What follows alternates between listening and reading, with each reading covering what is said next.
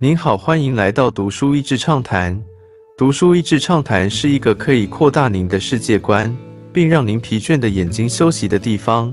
短短三到五分钟的时间，无论是在家中，或是在去某个地方的途中，还是在咖啡厅放松身心，都适合。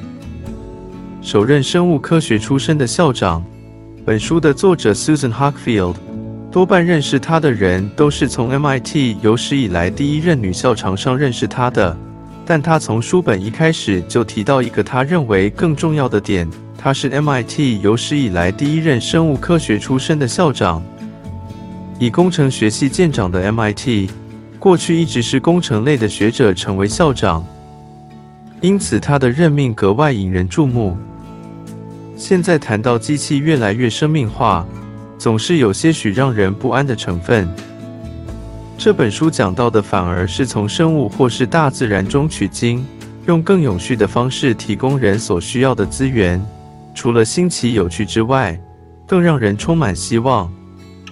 对人类未来的悲观展望，作者先提到18世纪经济斜线人口学家 Malthus 马萨尔斯的人口灾难论。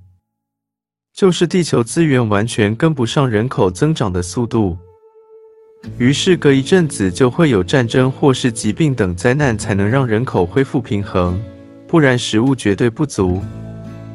书中提到，从效法九孔螺研发的有机电池，解决用电和废电池问题；从某种致命的蛋白质找出天然净水的方案，解决水资源的问题；从基因科学找出无害的粮食增长方式。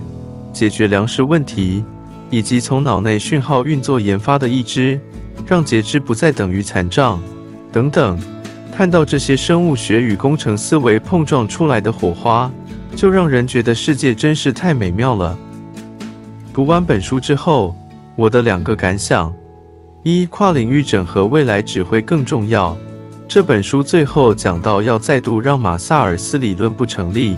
势必要让各种学术研究之间有更棒的跨领域融合方式。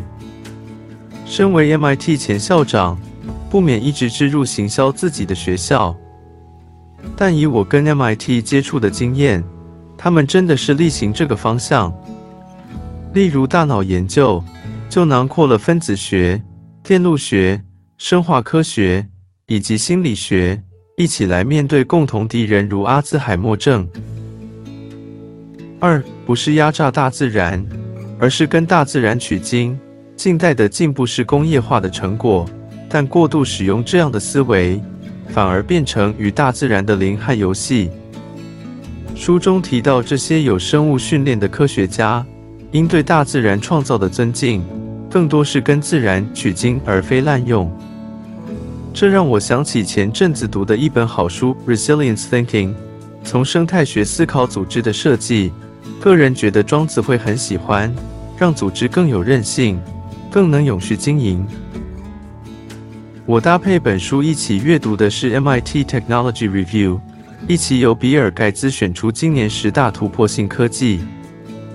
比尔盖茨选的十大突破性科技：无需化粪池的马桶，药丸式的内视镜，手腕上的心电仪，改良的核能，二氧化碳收集器。像人一般对话的 AI，从早产儿大脑预测可能病变，以提早介入治疗；克制化的癌症预防针，植物制的汉堡，机器手指灵巧度科技。至于期刊选出二十一世纪最糟的十大科技是什么呢？Google Glass，电子投票；Segway，One Laptop per Child，网络世代；CRISPR Babies。基因定制婴儿，data trafficking，虚拟货币，电子烟，咖啡胶囊，自拍棒。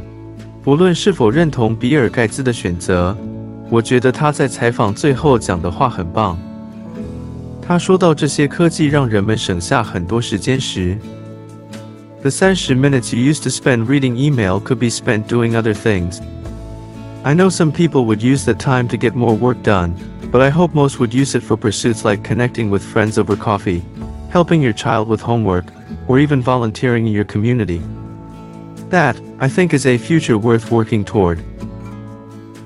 省下来的三十分钟，你可以花在其他事物上。我知道有些人会将其用来做更多的工作，但我反而希望多出的时间 能够用来和朋友好好喝杯咖啡，用来教导孩子功课，或甚至义务为社区做些服务。